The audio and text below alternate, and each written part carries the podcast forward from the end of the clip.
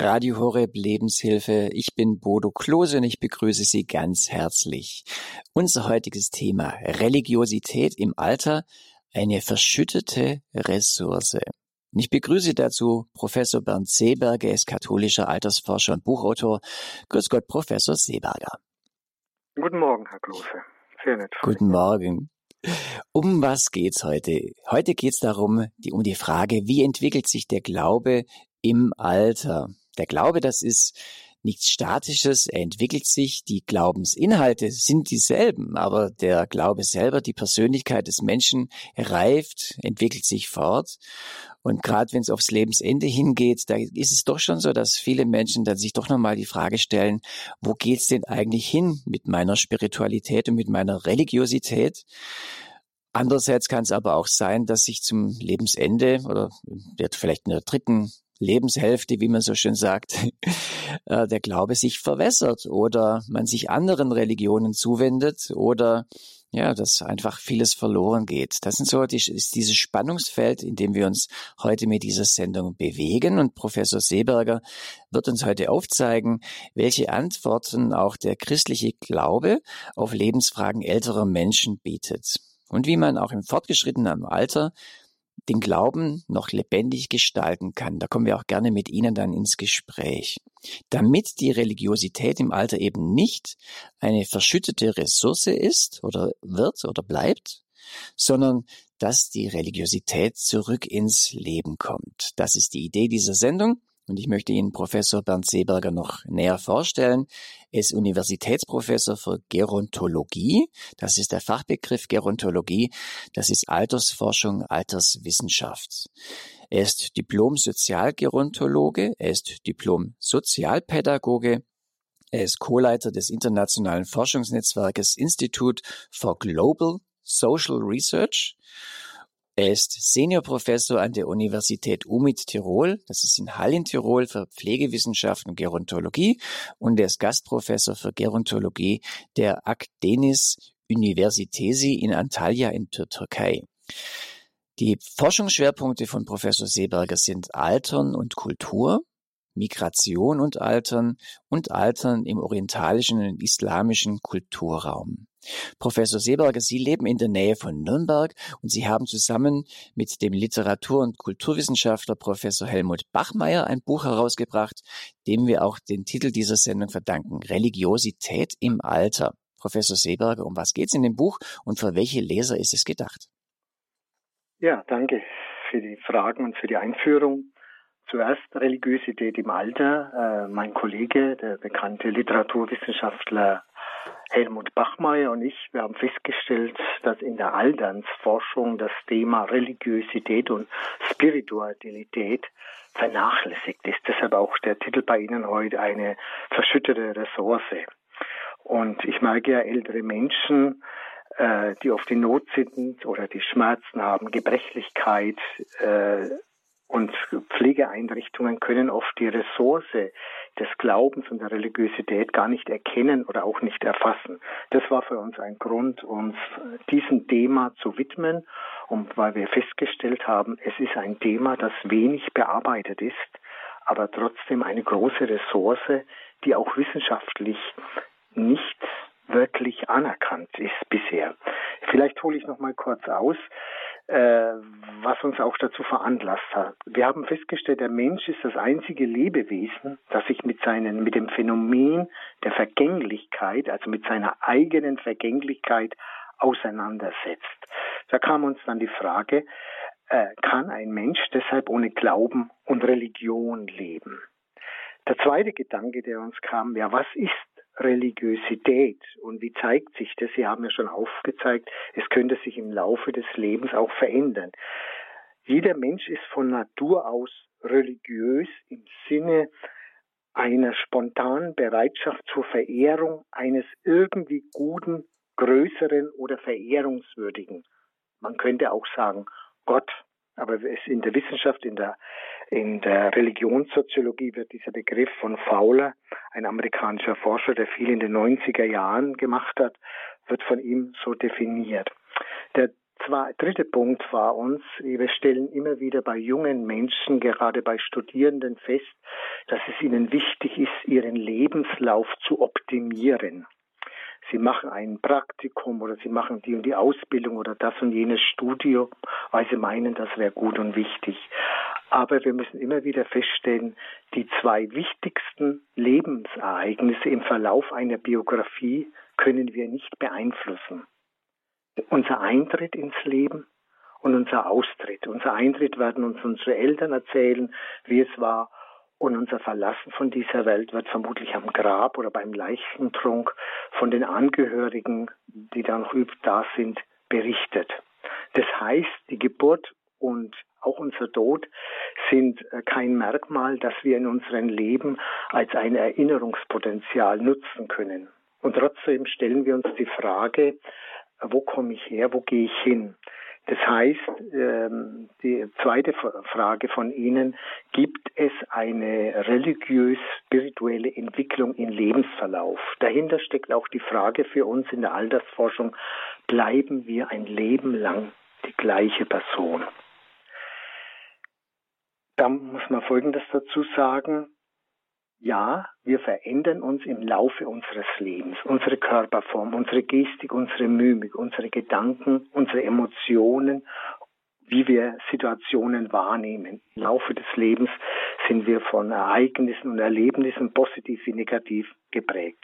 Wir stellen fest, auch bei älteren Menschen, ein gewisser Trommelschlag, in der Wissenschaft wird man sagen, die Plastizität des Verhaltens bleibt gleich. Ein gewisser Trommelschlag begleitet uns ein Leben lang. Wenn wir Menschen jung kennen und jetzt alt sind, stellen wir fest, ja, sie sind anders geworden, aber ihre Spontanität oder ihre Art von Humor ist immer noch vorhanden.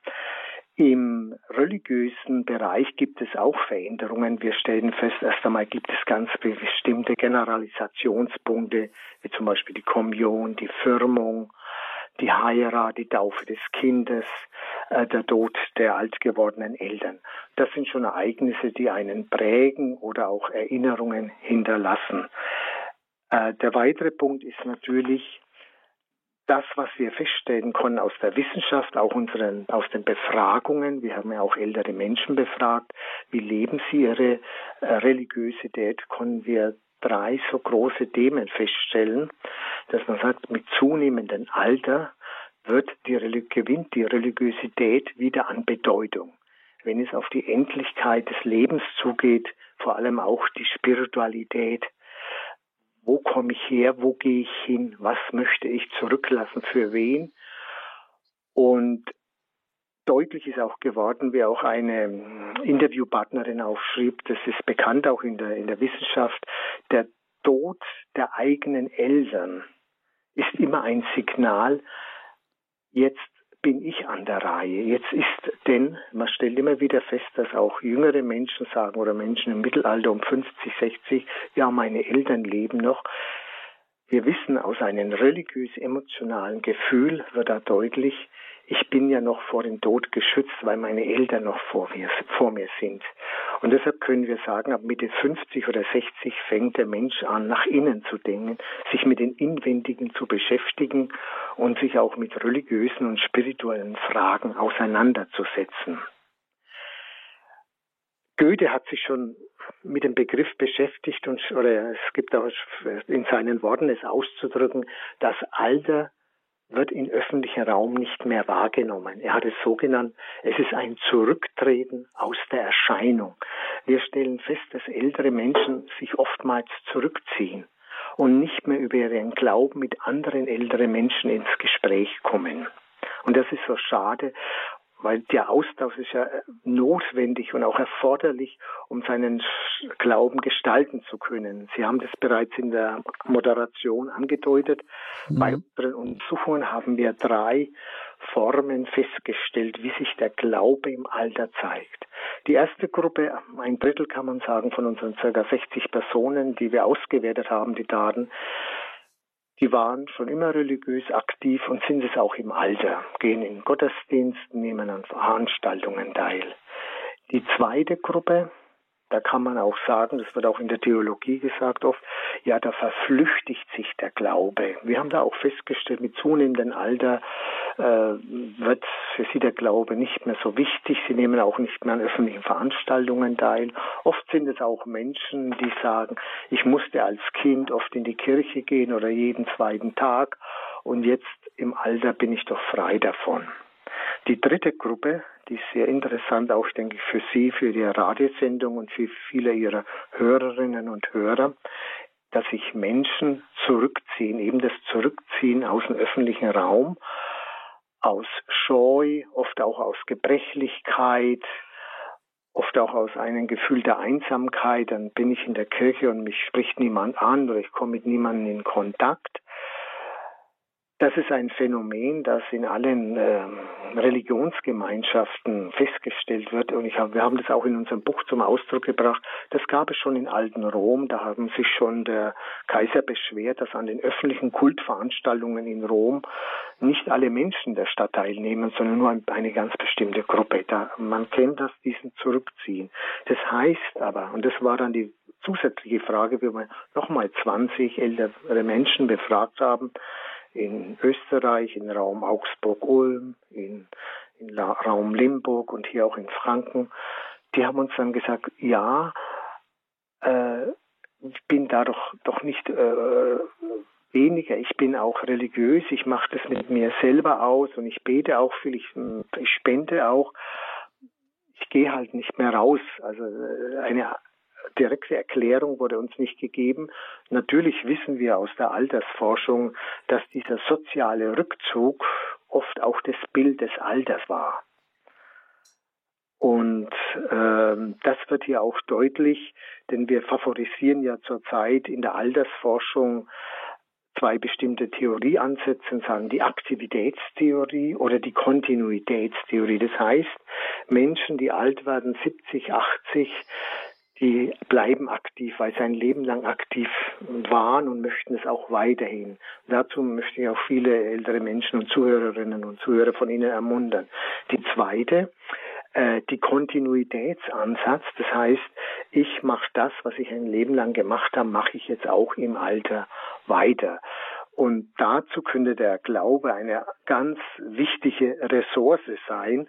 Und ich stelle immer wieder fest, wenn ich mit Pflegepersonen spreche, mit Ärzten, die sich mit schwerkranken älteren Menschen zu tun haben oder in Altenhilfeeinrichtungen komme, wo Langzeit Patienten heißt es, also ältere Menschen, die pflegebedürftig sind. Und dann frage ich immer nach Religiosität und Spiritualität der Patientinnen oder Patienten oder der Bewohner. Ja, da wissen sie sehr wenig. Und dann denke ich, warum wird diese Ressource nicht genutzt?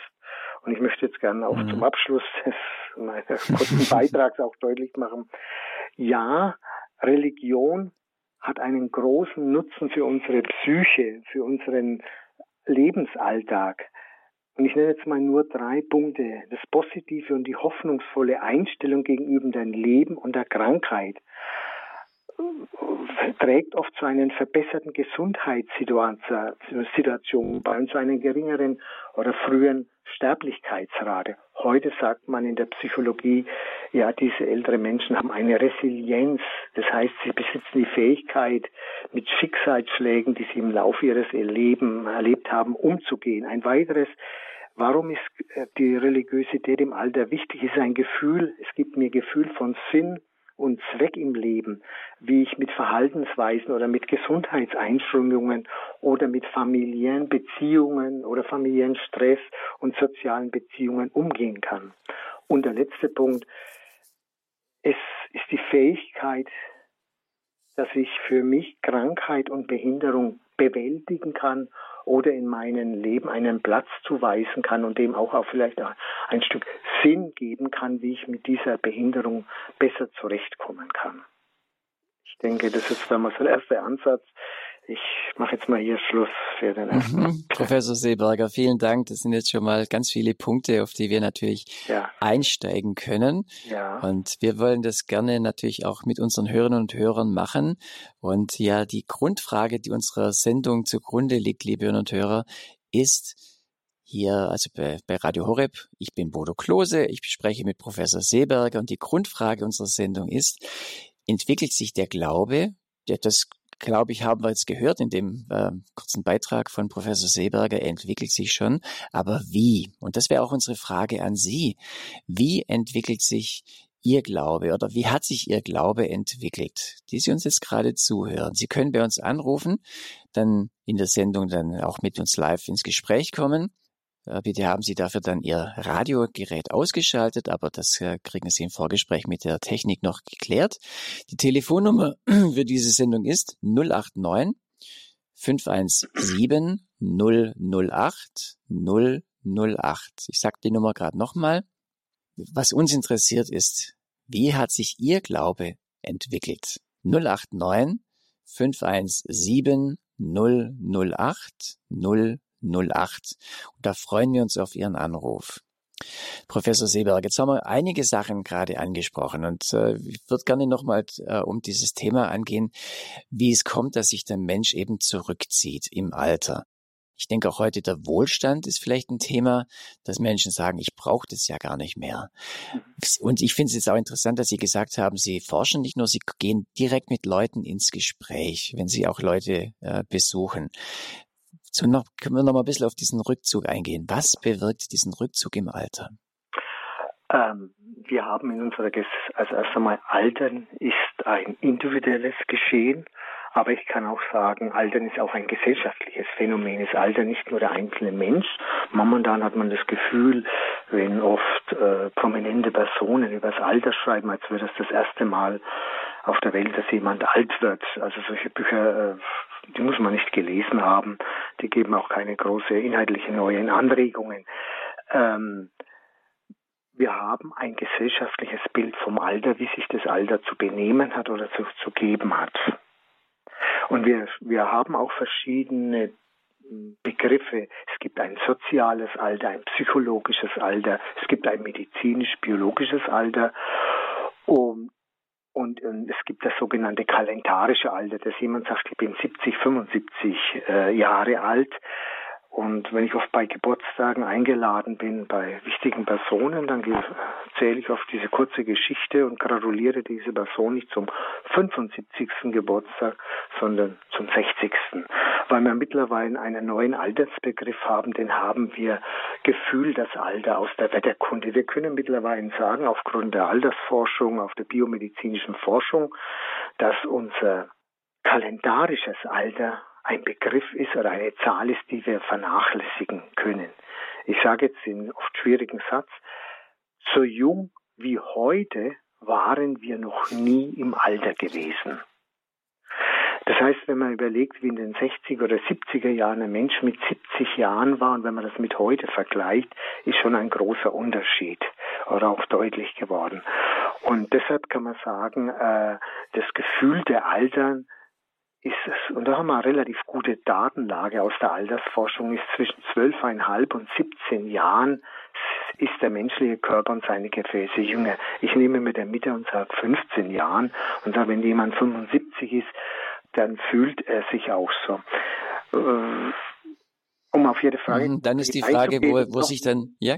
Ja, mhm. noch einzugehen, äh, sage ich jetzt nur einen Satz, äh, der auch typisch ist für diese momentane Altersgeneration. Zurzeit altern ja die Nachkriegskinder, die, weil in der Soziologie ist es üblich, dass man Geburtskohorten, Geburtsgruppen oft mit einer Verhaltensweise oder mit einem Begriff deutet. Und es war die Kriegsgeneration, die Nachkriegsgeneration oder die Babyboomer gehen jetzt in Ruhestand. Deshalb kommt es überall zu Fachkräftemangel.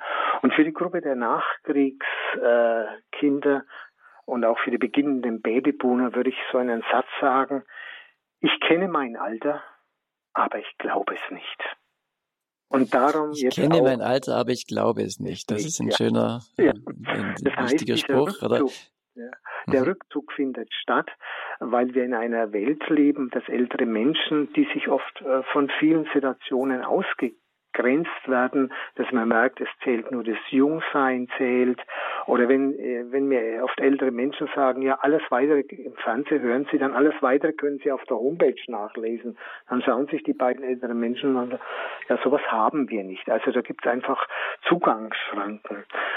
Und ein weiterer Punkt, den oft vielen Menschen nicht auffällt, mir, fällt dann natürlich auf, wenn ich ältere Menschen im öffentlichen Raum sehe, dann sind sie oft auch, die Kleidung ist oft auch sehr einseitig. Beige ist die Farbe des Alters. Natürlich, das heißt, ich will nicht auffallen, ich will niemand zur Last fallen. Und deshalb findet ein Rückzug statt. Deutlich wird mir das oft gerade auch in Pflegeeinrichtungen oder wo ältere Menschen um Hilfe nachsuchen und auf eine Generation stoßen, auf eine andere Generation, die oft gar nicht das gelebte Leben dieser Person oder diese Person mit ihrer Biografie, die vor mir sitzt, gar nicht achten können, weil sie keine Zeit haben, weil sie aus einer anderen Zeit geboren sind und gar nicht erkennen kann. Und viele ältere mhm. Menschen sagen oft in Gesprächen, wissen Sie, das, was ich mal war, das zählt heute nicht mehr.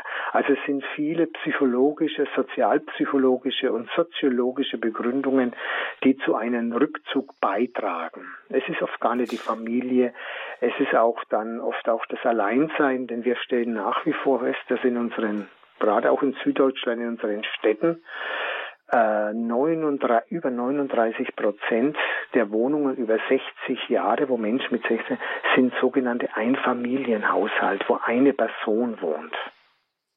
Mhm. Und äh, wir brauchen da doch viel mehr soziale Netzwerke, äh, bei unserer Befragung haben uns auch äh, ältere Menschen gefragt. Ich habe sie nochmal gefragt, ja, und weshalb wollen sie dann nicht mehr am Gottesdienst teilnehmen?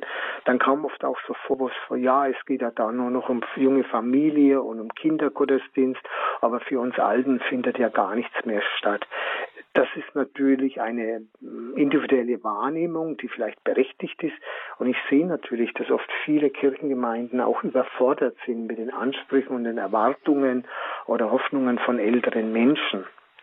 Ähm, mhm. Und deshalb finde ich so ihren, ihren Radiosinn und das, was sie den Tag über auch hier produzieren oder die Kontakte herstellen, finde ich ein interessantes und auch ein wichtiges Forum, dass hier Menschen wieder äh, in, einer, in Form, auch wie auch immer, in Kontakt miteinander kommen können.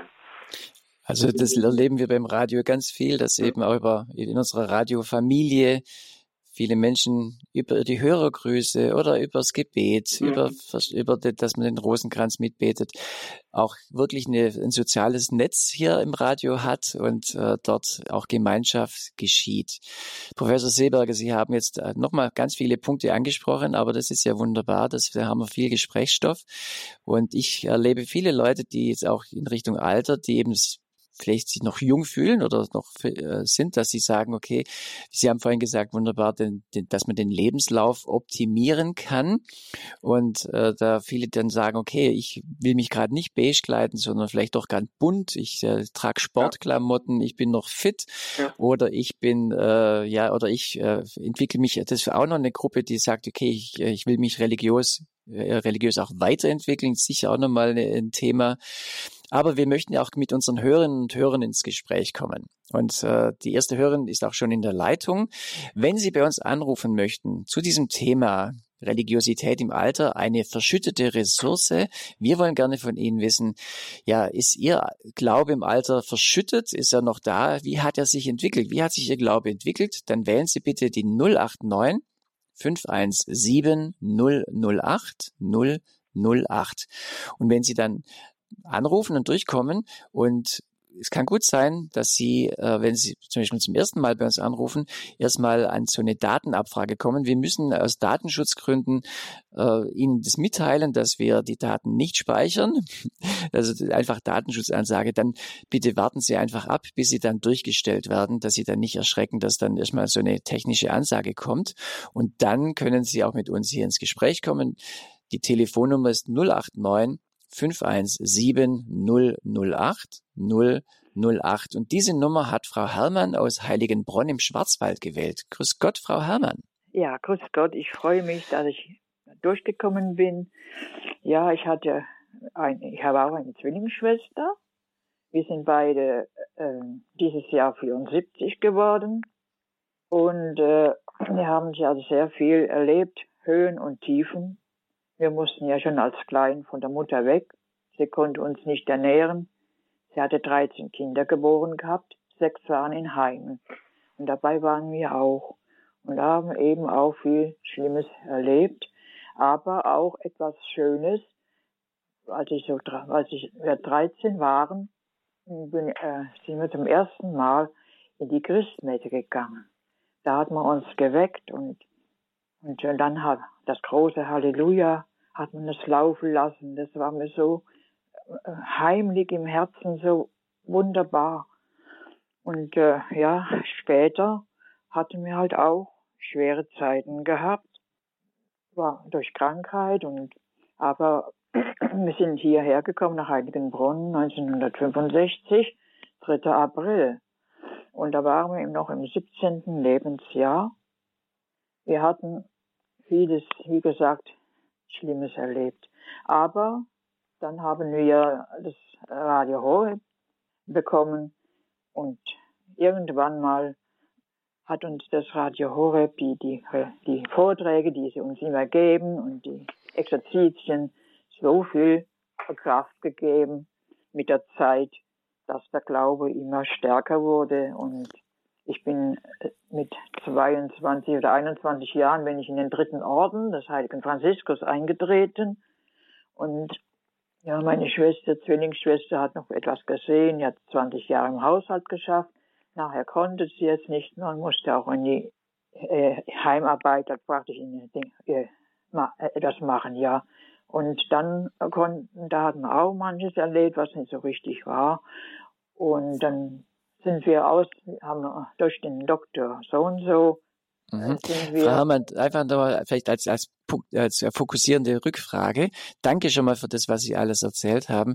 Aber wenn wir so sagen, Sie sind also 74, äh, ja. herzlichen Glückwunsch.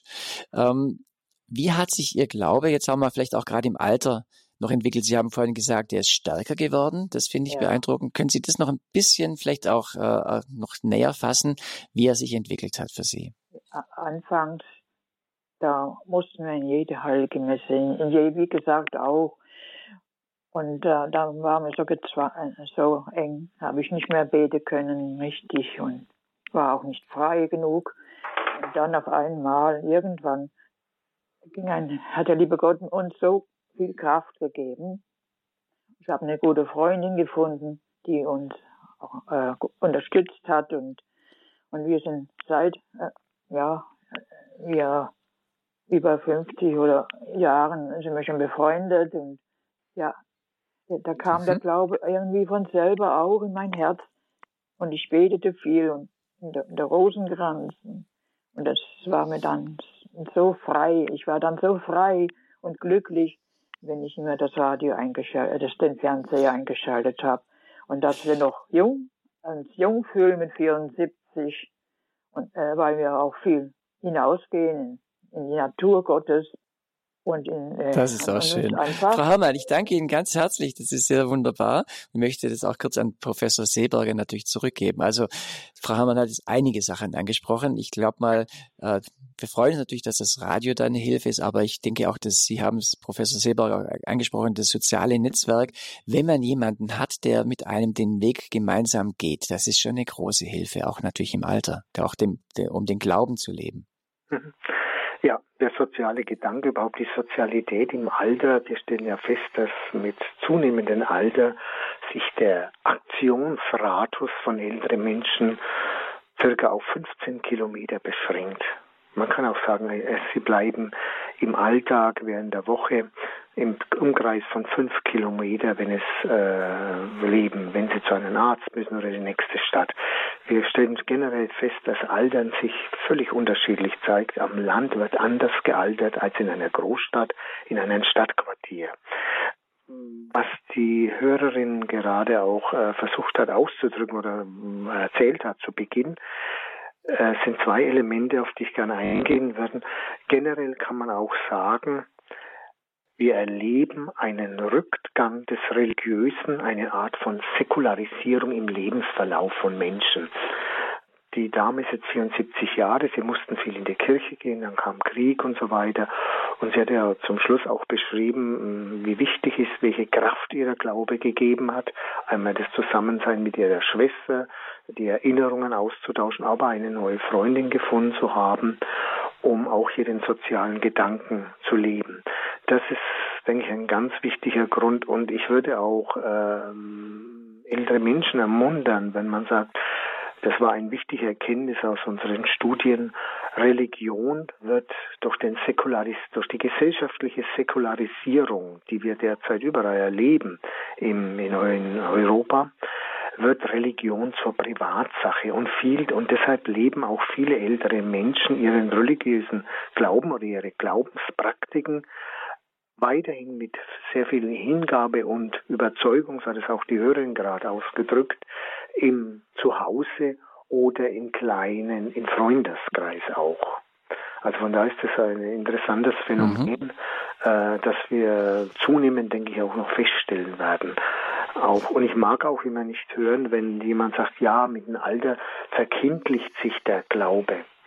Nein, das, das stimmt überhaupt nicht, sondern ähm, er wird zu einer Reflexionskraft, denn im Alter wird er auch sich erinnern können, wird ja oft auch als ein Genuss, als was Angenehmes beschrieben und auch da Schicksalsschläge eine, eine andere Deutung im Lebensverlauf zu geben.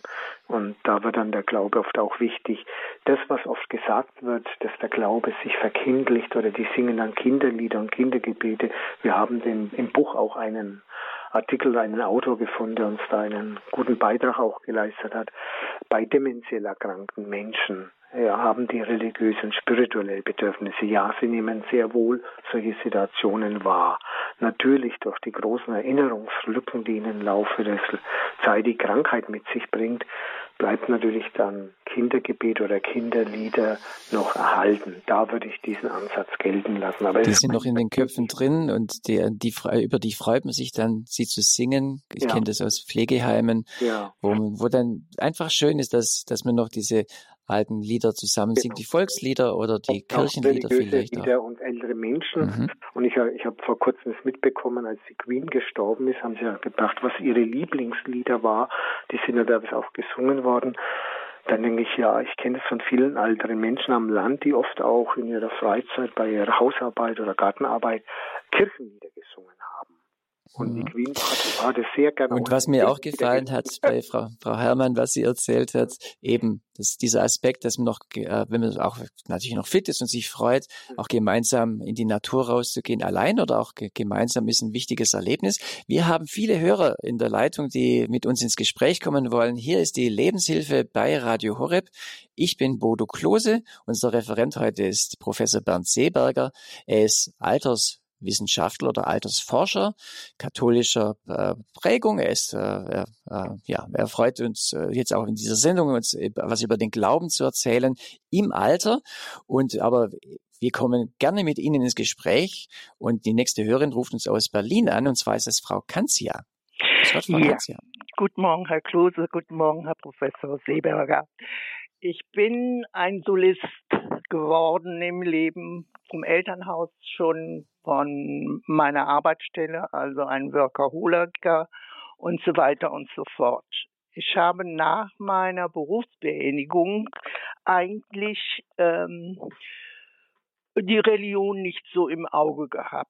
Ich habe eben die Zeit nutzen wollen für etwas, was ich sonst im Leben nicht nutzen konnte. Aber wo der Drehpunkt war für mich, ob nun älter oder nicht älter, sind die Jahre mit der ähm, Krankheit gewesen. Also diese, die wir alle durchgelebt haben jetzt. Corona. Und da ist mir aufgefallen, wie sich die Bevölkerung der älteren Menschen gegenüber verhält. Es war teilweise ernüchternd und teilweise beschämend. Ich bin zum Beispiel spazieren gegangen nach einer Urlaubsreise äh, in den ersten Tagen Corona mit äh, Mundschutz und so weiter und Abstand und laufe und mir kommt eine Familie entgegen und die Familie macht einen riesen Bogen um mich, Kinder und Erwachsene rechts und links und mich in der Mitte durchlassen. Habe ich gedacht, was ist denn das?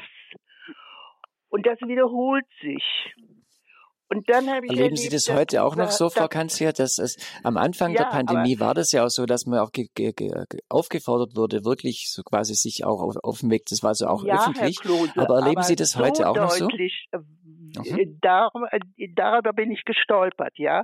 Ja, mhm. und ich habe ja zwangsläufig meine, mein Solistenleben noch zu verstärken gehabt. Also ich lebe wirklich alleine. Und ich habe Radio Horeb in Berlin erlebt bei dem ähm, interkonfessionellen Kirchentreffen. Und da ist mhm. mir Radio Horeb in einem Zelt begegnet. Und da habe ich mich unterhalten und man sprach von der Zukunft. Ich fand das eigentlich toll, was die Leute vorhatten, jetzt mal so aus der Vergangenheit gesprochen, aber ich habe das eigentlich nicht verinnerlicht. Und in der Zeit, wo wir diese Corona-Jahre hatten, da habe ich angefangen, mich wirklich mit Religion zu befassen. Und ich habe festgestellt, was bei mir ein Bedürfnis ist, und ich habe es auch mit anderen älteren Menschen im Gespräch erlebt, ist, dass sie den Kontakt eigentlich nicht richtig besitzen. Entweder sie machen das alles mit sich selber aus, in ganz engen Kreise, oder sie beschäftigen sich nicht großartig mit der Religion. Ihnen fehlt einfach dieser Kontakt zum Gebet und wieder zur Aufnahme des Gebetes und zur Vertiefung. Und ich bin dann durch Zufall bin ich dann im Radio plötzlich über Radio Horror gestolpert und habe verschiedene Vorträge gehört und habe auch dem Pastor sehr intensiv zugehört, was er da versucht zu verwirklichen oder auch schon verwirklicht hat. Und das betrifft sehr stark auch die ältere Generation, ja. Aber die intellektuelle ältere Generation, die an die an und für sich entweder sie beschäftigen sich speziell mit der Religion oder überhaupt nicht mit der Religion. Sie negieren sie. Ja, und das mhm. ist die Schwierigkeit, es geht ihnen furchtbar gut, die ältere Generation, die religionslos lebt. Und äh, sie, äh, ich merke das im Bekanntenkreis, sie brauchen die eigentlich nicht. Es muss nur dann irgendein Donnerschlag kommen, wo sie merken, jetzt geht's ans Eingemachte, ja. Und so ein Donnerschlag konnte eben auch die Corona-Pandemie sein, die Sie selber dann auch ja, erlebt haben, weil das ein Eingriff ist, so, ist in so eine. Ich möchte an und für sich stärker in Kontakt mit dem Glauben kommen, mit dem Gebet kommen und so weiter. Das ist jetzt nicht Torschlusspanik, sondern es ist einfach gelebtes Leben. Was mache ich jetzt mit dem, was ich besitze in der Religion? Wie kann ich das vertiefen und so weiter? Und da ist ein Weg, ist Radio Horab für mich, ja. Und ich würde jedem raten, ganz, ja. da mal zuzuhören. Und ich verbreite das auch in Berlin. Berlin ist ja Diaspora, was das anbelangt. Nicht? Durchaus. Es ist sehr schwer, in Berlin ein religiöser Mensch zu sein.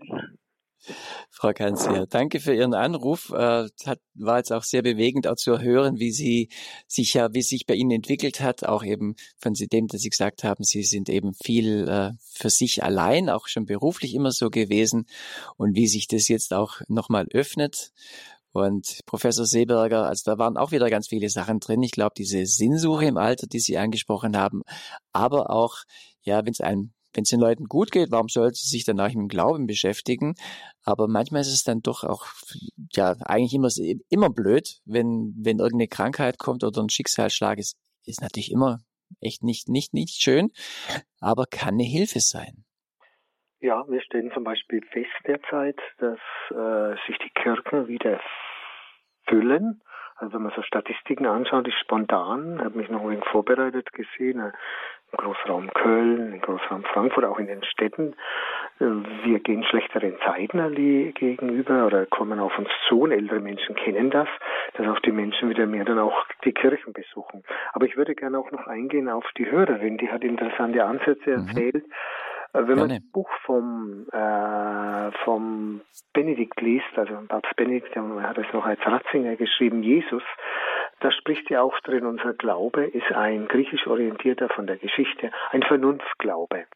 Und die Dame hat eben auch gesagt, wie wichtig es ist, sich auch im, äh, im Glauben zu bilden oder auch Bildung, weil ich sage immer fürs Alter, wenn man sagt, ja, was soll ich fürs Alter machen, Herr Professor, äh, wie kann ich mich schützen, dann sage ich immer, Alter ist keine Krankheit, Alter ist Lebensverlauf, was kann Bewegung, geistige Auseinandersetzung und viel trinken und, und weniger essen. Äh, das sind so wichtige Sätze, die man dann spontan oft antworten kann. Aber wenn ich sage Bildung, selbst Bildung ist ein wichtiges Element für Selbstständigkeitsförderung im Alter. Das würde ich der Dame aus Berlin gerne noch so mitgeben. Und sie hat erwähnt, dass oft im großstädtischen Bereich oder in Berlin es schwierig, schwierig ist, als gläubiger Mensch zu leben. Ja, aber ich, mir ist jetzt auch eingefallen und ich kenne dort und war dort auch schon. Es gibt auch in Berlin eine katholische Akademie oder katholische Bildungseinrichtungen, die Abend-, Tages- oder auch Wochenendveranstaltungen anbieten. Und ich weiß natürlich, wenn ich das in Bayern sehe oder auch bei den, bei verschiedenen Bildungseinrichtungen, auch an der Evangelischen Akademie in Tutzing, wo ich letztes Jahr war, ja, die Zuhörerinnen und der Kreis sind vorwiegend ältere Menschen, vorwiegend auch ältere Frauen oft auch. Also die an solchen Bildungsangeboten im kirchlich-religiösen Bereich noch teilnehmen. Natürlich äh, kann man auch sagen, auf Ihre Frage nochmal einzugehen, wie kann man das machen? Äh, das, und ich würde wirklich ältere Menschen ermuntern, nach außen zu treten, auch wenn es ihnen Anstrengung kostet und auch sich mit dem Glauben auch mit anderen Menschen auseinanderzusetzen. Und mir fällt in diesem Moment auch ein Satz von Rainer Maria Rilke ein, der lehrt uns, sagt er, die Poesie lehrt uns ja aus der Gegenwart heraus zu leben. Und da gibt es für ihn so einen schönen Satz, ich hoffe, ich bringe jetzt auf die Reihe. Äh, also Rilke erinnert uns daran, nicht das Eilende, erst das Verweilende lädt uns ein. Wir leben natürlich heute in einer Zeit der Schnelligkeit und, und, und, Hektik und alles und was alles möglich ist. Aber ich stelle immer wieder fest, das Verweilende an einen Ort auch zu verweilen und dadurch ergeben sich auch Kontakte.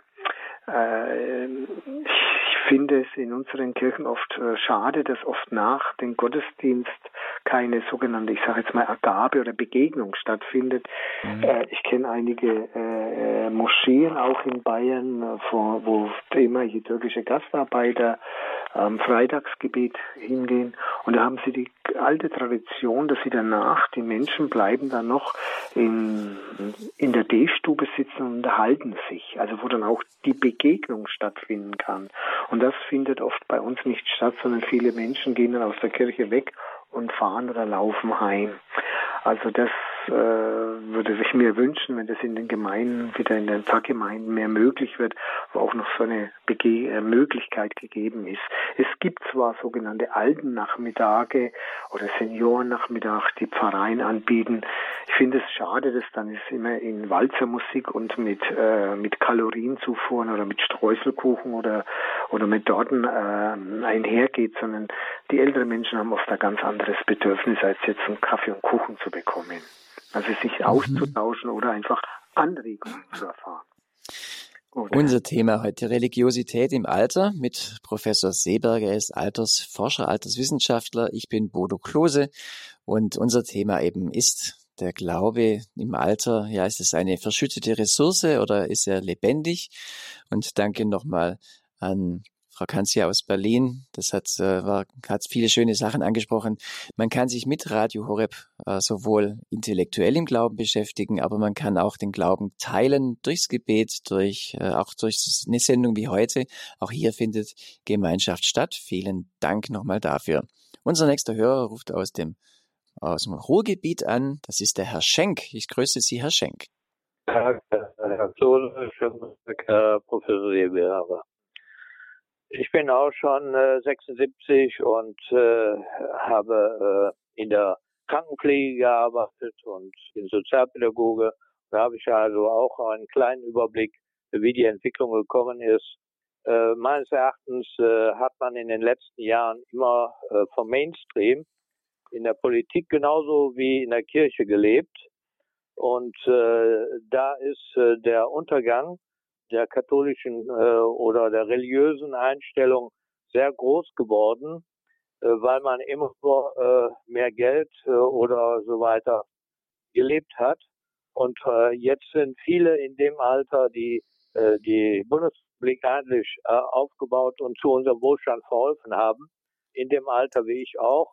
Und äh, das interessiert äh, nur noch wenige. Man hat also in der Kirche nicht dafür gesorgt, dass man äh, Beziehungen äh, gefördert hat, hat in der Politik nicht dafür gesorgt, dass man Beziehungen, im Gegenteil, ein Arzt hat vor 20 Jahren, wo ich noch berufstätig war, äh, gesagt, die Krankenkassen sind darauf aus, dass also die Leute nicht zu alt werden, weil sie sonst zu viel kosten. Das ist äh, und dann ist die Vereinzelung dadurch äh, geworden, dass Familien äh, nicht mehr Familien sind, äh, keiner hat oder wenige haben nur noch Beziehungen. Es, äh, es gibt die Großfamilie nicht mehr, wo man sich gegenseitig stützt, denn äh, im Alter wird man auch überall da konnte man damals auch den, äh, das noch stärker miteinander verbinden, auch im, schon in der Familie zusammen in die, in die Kirche gehen. Das ist heute auch sicher äh, verändert, Herr Schenk. Vielen Dank für diesen, diesen Punkt, dass, dass man auch ja durch die ganze gesellschaftliche Entwicklung, wie auch immer das jetzt, also äh, ich bin da nicht ganz einverstanden zu sagen, das wurde gelenkt von irgendwelchen ähm, Versicherungsgesellschaften oder sowas. Äh, wahrscheinlich haben sie es auch nicht so gemeint, sondern es geht darum, ähm, ja, die Individualisierung der Gesellschaft ist vorangeschritten. Das kam jetzt gerade bei Ihrem Statement deutlich rüber, Professor Seeberger. Ähm, damit muss man sich halt jetzt auseinandersetzen, dass man sagt, okay, ich, da ist die Individualisierung im Gange, das, äh, das geht uns ja auch gut und ähm, wie kann man jetzt konkret, also Sie haben gesagt, es gibt Seniorennachmittage, aber sagen wir mal von einem persönlich ausgesprochen, welche Möglichkeiten habe ich jetzt persönlich als älterer Mensch, mit anderen Leuten in Kontakt zu kommen? Ja, der Herr Kollege, mein Kollege Herr Schenk hat es ja deutlich auch gemacht. Äh, die Zeit hat sich verändert und ich würde, wir hatten bei uns an der Universität in Tirol ein größeres Forschungsprojekt mit äh, älteren Menschen durchgeführt äh, in 75 Wohnungen wo Menschen über 70 wohnen allein oder gemeinsam. Den haben wir jeweils ein technisches Gerät eingebaut, was sie gewollt haben, wie sie mit ganz einfachen Methoden, wie sie äh, Kontakt aufnehmen können zu Kindern oder Enkelkindern, die nicht in der Nähe wohnen.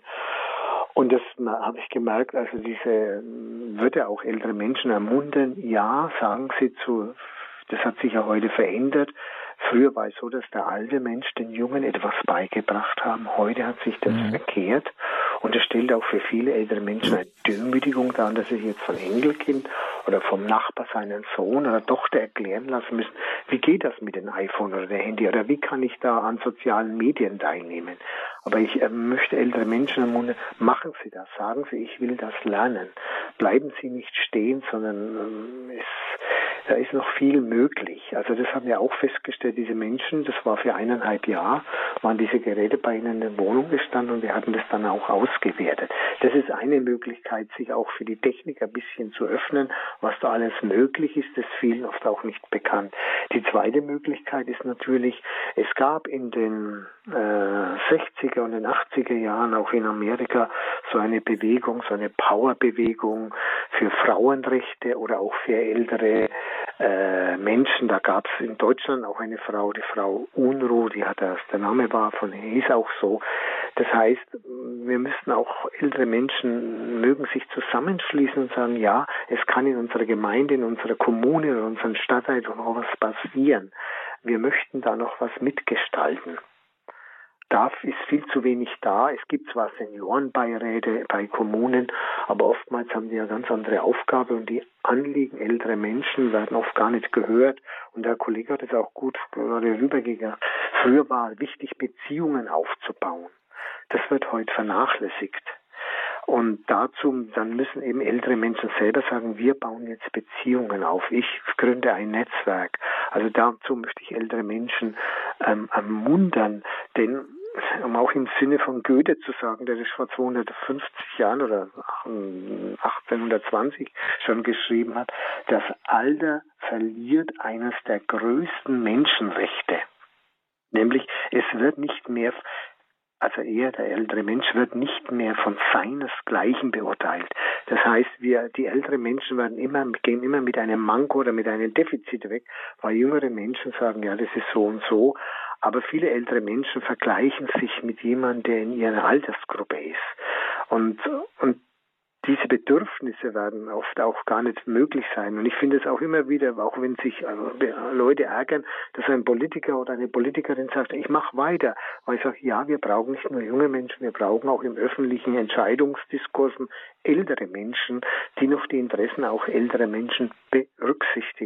Weil das Alter findet ja nur immer negativ statt in der Zeitung, wenn es irgendeinen Skandal in einem Altenheim gibt.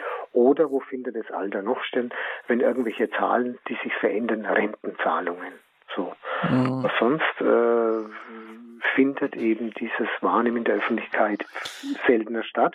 Natürlich könnte ich jetzt auch sagen, es hat auch so wirtschaftspolitische Gründe, aber das ist jetzt ein anderes Thema.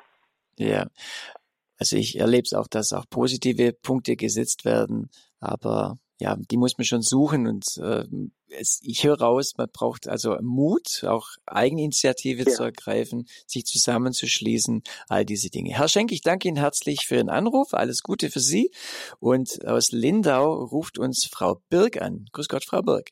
Ja, grüß Gott, grüß Gott miteinander. Also ich möchte sagen, ich bin 84 Jahre alt, habe fünf Kinder und acht Enkelkinder und lebe eigentlich zeitlebens aus dem Glauben und äh, vor allen Dingen, wir haben diese Kriegszeit noch mitgemacht, wo die Kirchen dreimal voll waren. Und ich habe dem Herrn Gott sei Dank immer die Treue gehalten, nie einen Sonntags- oder Festgottesdienst äh, auslassen, war eigentlich immer dabei. In der Jugendzeit gab es eine Zeit lang eine Flaute, aber auch da hat die Tradition äh, gezählt, dass die Sonntags Pflicht, die habe ich dann eingehalten, auch wenn man ein bisschen ähm, äh, gleichgültig äh, gegenübergestanden ist, aber man hat es einfach nicht begriffen. Und äh, bin wirklich froh, dass ich den Weg gegangen bin, habe auch einen äh, lieben Mann heiraten dürfen, der den gleichen Weg gegangen ist. Und so haben wir miteinander eigentlich immer ja aus dem Glauben gelebt und jetzt auch äh, vor zwei Jahren ist mein Mann gestorben, ist äh, versorgt worden von äh, unsere Kinder in Palliativversorgung, durfte daheim sterben. Und auch da dieses Leben aus dem Glauben. Und jetzt über diese Zeit hinaus am Friedhof. Und es ergeben sich so schöne Gespräche auch am Friedhof, wo man seinen Glauben bezeugen darf und der andere Hoffnung und Mut geben und selber bilde mich einfach weiter, auch in ähm, Bücher oder äh, ja, wo man einfach was erfahren kann oder einfach weitergeht. Und so habe ich jetzt vor mir ein Kalenderblatt von 2002 und zwar hat Bischof Heinrich Maria Jansen damals geschrieben, Gelegentlich hört man sagen, alte Leute seien besonders fromm. Das stimmt nur, wenn sie in der Jugend und in den besten Jahren auch Gottes Wort geschätzt, gebetet, die Sakramente empfangen und am Gottesdienst teilgenommen haben. Wer im Frühjahr nicht sät, steht im Herbst vor leeren Scheunen. Mancher hat im Alter für sein religiöses Leben noch viel aufzuholen. Darum sollten wir die verbleibenden Jahre nutzen, leer gebliebene Kammern Gottes zu füllen denn das Alter ist die Vigil für den allerheiligen Tag bei Gott. Das wär's. Dann bis Sie Gott. Bis zum Wiederhören. Danke, Frau Berg, für Ihr Zeugnis. Sehr, sehr, sehr schön. Da war jetzt das ganze Leben drin, aber auch zu spüren, wie sich Ihr Glaube auch weiterentwickelt, wie Sie dran sind, auch sich weiter zu bilden, wie Sie gesagt haben. Das äh, ist äh, sehr schön. Vielen, vielen Dank. Unser nächster Hörer ruft uns aus Waldbronn an. Das ist, äh, ich glaube, auch irgendwo im Schwarzwald, könnt ihr mir vorstellen. Herr Schmitz, grüß Gott. Grüß Gott, Herr Klose. Grüß Gott, Herr Professor Seeberger. Mhm. Ja. Grüß Gott. Ich kann mich meiner Vorrednerin anschließen, also dass man sich auf jeden Fall im Alter weiterbilden sollte. Also bei mir persönlich war es so, ich bin jetzt seit viereinhalb Jahren Rentner und habe 2018, also ungefähr, zur, als ich in Rente ging, habe ich Radio Horeb kennengelernt und lieben gelernt. Und zur gleichen Zeit habe ich dann auch ähm, die, den Kontakt zu den Gengenbacher Schwestern, Franziskanerinnen, äh, gebildet. Und da habe ich eine Pilgertour mitgemacht nach Assisi und habe da erkannt, äh, dass man den Glauben intensivieren kann und sollte im Alter. Und ich bete seither jeden Tag Herr, segne mich und erweitere mein Gebiet. Also das meine ich also auf das geistliche Gebiet. Das Gebet des Jabes, das Sie da beten. Genau. Aus dem Alten und, Testament. Mhm. Genau. Und das hilft mir unheimlich weiter. Und also seither habe ich gemerkt, das, äh, das wirkt. Also äh, mein Gebiet hat sich wirklich erweitert. Also ich habe seither mehrere Pilgertouren gemacht und äh, fahre öfters zu den Gengenbacher Schwestern und helfe denen auch mal bei handwerklichen kleinen Tätigkeiten und habe meinen Glauben dadurch intensiviert gegenüber vorher. Ich war immer schon gläubig und in die Kirche gegangen, aber das Alter bietet die Möglichkeit, wenn man dann in Rente ist, man hat einfach mehr Zeit, gute Bücher zu lesen und äh, ja, oder ich habe für mich auch die Anbetung entdeckt. Also ich liebe die Anbetung, hilft mir ungemein. Ja, und Herr Schmidt, ganz herzlichen Dank. Habe ich mhm. auch das, das Plus, dass meine Frau mir da äh, zur Seite steht und auch auf dem gleichen Weg unterwegs ist. Das ist sicher auch eine Hilfe. Ganz herzlichen Dank, Herr Schmidt, und alles Gute für Sie. Wunderbar. Äh, Professor Seeberger, den Glauben im Alter intensivieren. Das fand ich jetzt ein sehr schönes Wort. Die beiden Vorrednerinnen, die haben ja der Vorredner, die Dame hat ja noch erwähnt, von Jans glaube ich, war das ein, ein, ein, Gedicht oder einen Gedanken gebracht. Ja, das stimmt, das ist interessant. Man kann dann auch im Alter äh, davon auch noch zehren von dir, wenn das als Kind und Jugend schon angelegt worden ist. Aber es gibt auch Menschen, äh, die Dame aus Berlin hat in der Richtung ein bisschen geredet, sagt sie in ihrem Berufsleben hat sie wenig Möglichkeiten, hat erst im Alter dann auch die Religion oder die Religiosität entdeckt. Das stellen wir immer wieder fest, dass dann auf dem Alter bedingt bedingt durch einen Schicksalsschlag Menschen äh, sich religiös verändern oder wandeln oder an Bezug, was sie bisher noch nie entdeckt haben, äh, als, als Kraftquelle für sich persönlich nutzen können. Das ist ganz wichtig. Ich möchte aber auch zum Schluss noch an die Hörerinnen und Hörer einen Gedanken sagen. Alter, ja, man muss sich weiterbilden, um selbstständig bleiben zu können, aber es gibt auch halt ein anderes Alter auch noch, das Schicksalsschläge, dass jemand Langzeitpatient ist oder in Pflegeheim liegt oder dementiell erkrankt ist. Und ich möchte einfach nochmal die Botschaft geben, auch aus der Altersforschung. Ich und viele Kolleginnen und Kollegen ärgern uns immer, wenn jemand sagt, oder wie Menschen über Witze machen, über Demenz, wenn jemand seinen Autoschlüssel verlegt hat, ah, mein Alzheimer meldet sich. Oder wenn ich höre, ja, dies jetzt auch und der ist auch dement geworden. Nein, der ist nicht dement geworden. Man ist nicht 24 Stunden am Tag dement. Ich sage auch nicht zu jemand der Einbeinige oder der Einarmige. Wenn ich sage, der Demente oder die Demente, dann durch die gesamte Person damit belegen und ihr Beleg, sondern ich würde einfach bitten, dass man sagt, aber überlegt und ein bisschen sensibler wird. Das sind Menschen mit dementiellen Erkrankungen oder was noch günstig ist, was oft in Österreich auch genannt wird, Menschen mit Erinnerungslücken. Die gab es früher schon, gibt es jetzt noch mehr, weil die Menschen älter werden. Und für mich ist es auch ein Akt der religiösen Wahrnehmung, diesen Menschen auch ein Stück auch Glauben oder Religiosität zugestehen oder auch, auch zu, diese Würde auch wieder zurückzugeben.